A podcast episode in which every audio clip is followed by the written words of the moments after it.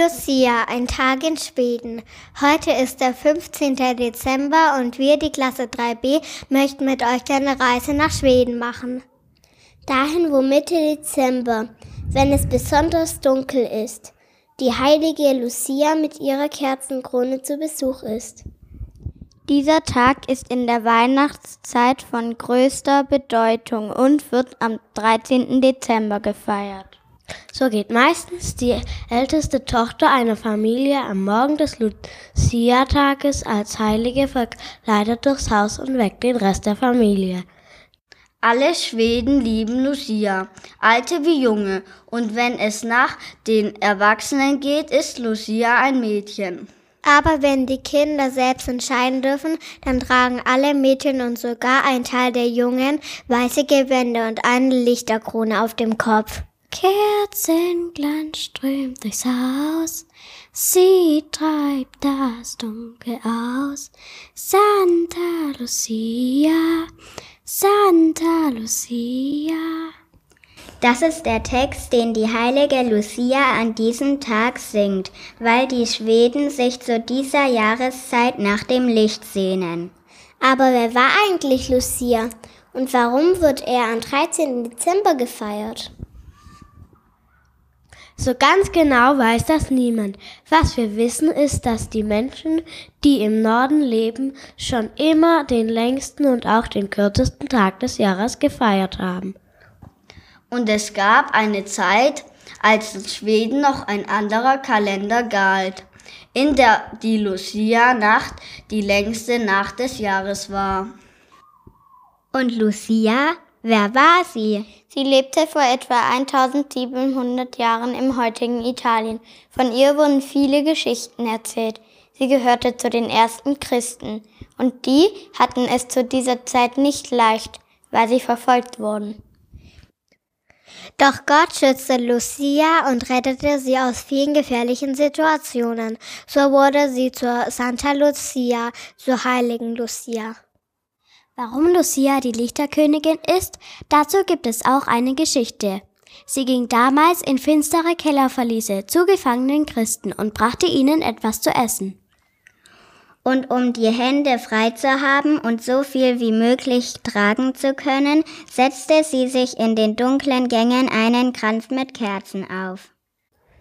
Auch heute noch gibt es in Schweden ein typisches Gebäck, Lussekatter, das vor allem am 13. Dezember am Lucia-Fest genascht wird.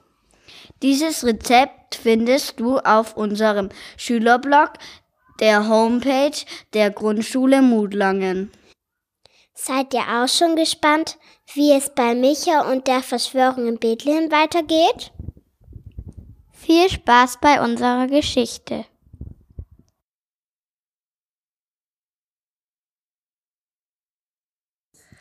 Was ist hier los? fragte einer der Soldaten und zeigte in Richtung Dorfeingang, wo die Kamele angebunden waren.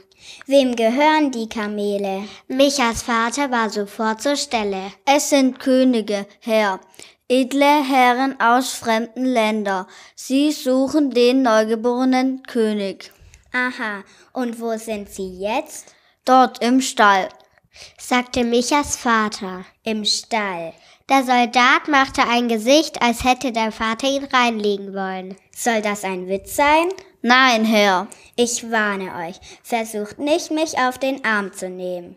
Einer der Nachbarn kam dazu und zeigte auf das Haus. Er hat im Obergemach ein Zimmer für den König eingerichtet. Ist das wahr? fragte der Soldat den Vater. Ja, aber es ist niemand drin. Der Soldat wandte sich den anderen Soldaten zu. Durchsucht das Haus. Sofort gingen vier mit gezückten Schwertern ins Haus. Micha hörte, wie im Inneren Gegenstände umgeworfen wurden und Tonkrüge zerbrachen. Kurz darauf kamen die Männer wieder heraus. Es stimmt, was er gesagt hat. Es ist niemand drin. Wir werden König Herodes Bericht geben, erklärte wieder der erste Soldat. Da machte er den anderen Soldaten ein Zeichen mit dem Kopf und die ganze Gruppe ging weiter. Die Eltern kehrten ins Haus zurück und begannen die Trümmer aufzuräumen. Micha ging wieder in den Stall. Judith kam mit.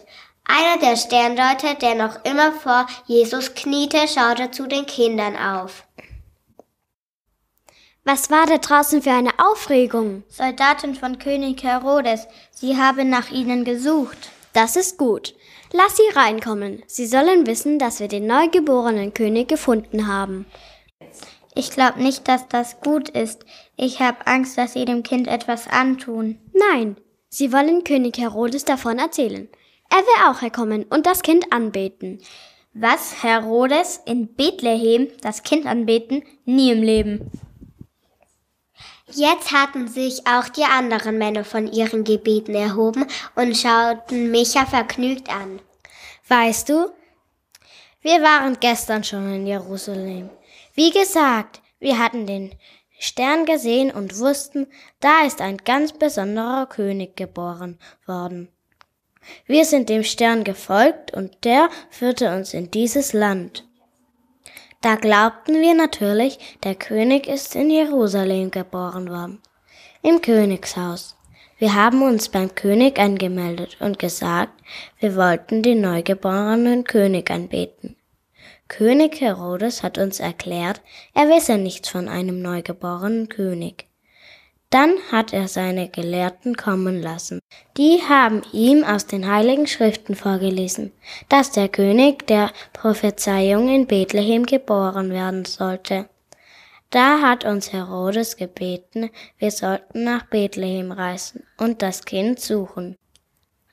Und auf dem Rückweg sollten wir ihm dann genau beschreiben, wo das Kind liegt. Er wollte dann auch kommen und es anbeten. Das ist ja furchtbar stöhnte Micha. Der erste der Männer lächelte. Es ist doch schön, wenn der König des Landes bescheiden genug ist, um den König der Welt zu besuchen und anzubeten. Das wird er nicht. Micha spürte, wie die Wut in ihm aufstieg. Der König hat so eine Angst davor, jemand könnte ihn vom Thron stürzen. Er wird das Kind nicht anbeten, er wird es töten. Dann stand der, der Micha am nächsten war, auf und legte ihm seine Hand auf die Schulter. Mach dir keine Sorgen, Junge. Gott wird auf das Kind aufpassen. Es ist sein Kind. Trotzdem, Micha war nicht wohl dabei. Das Kind war in Gefahr. Aber er schien der Einzige zu sein, der das kapierte.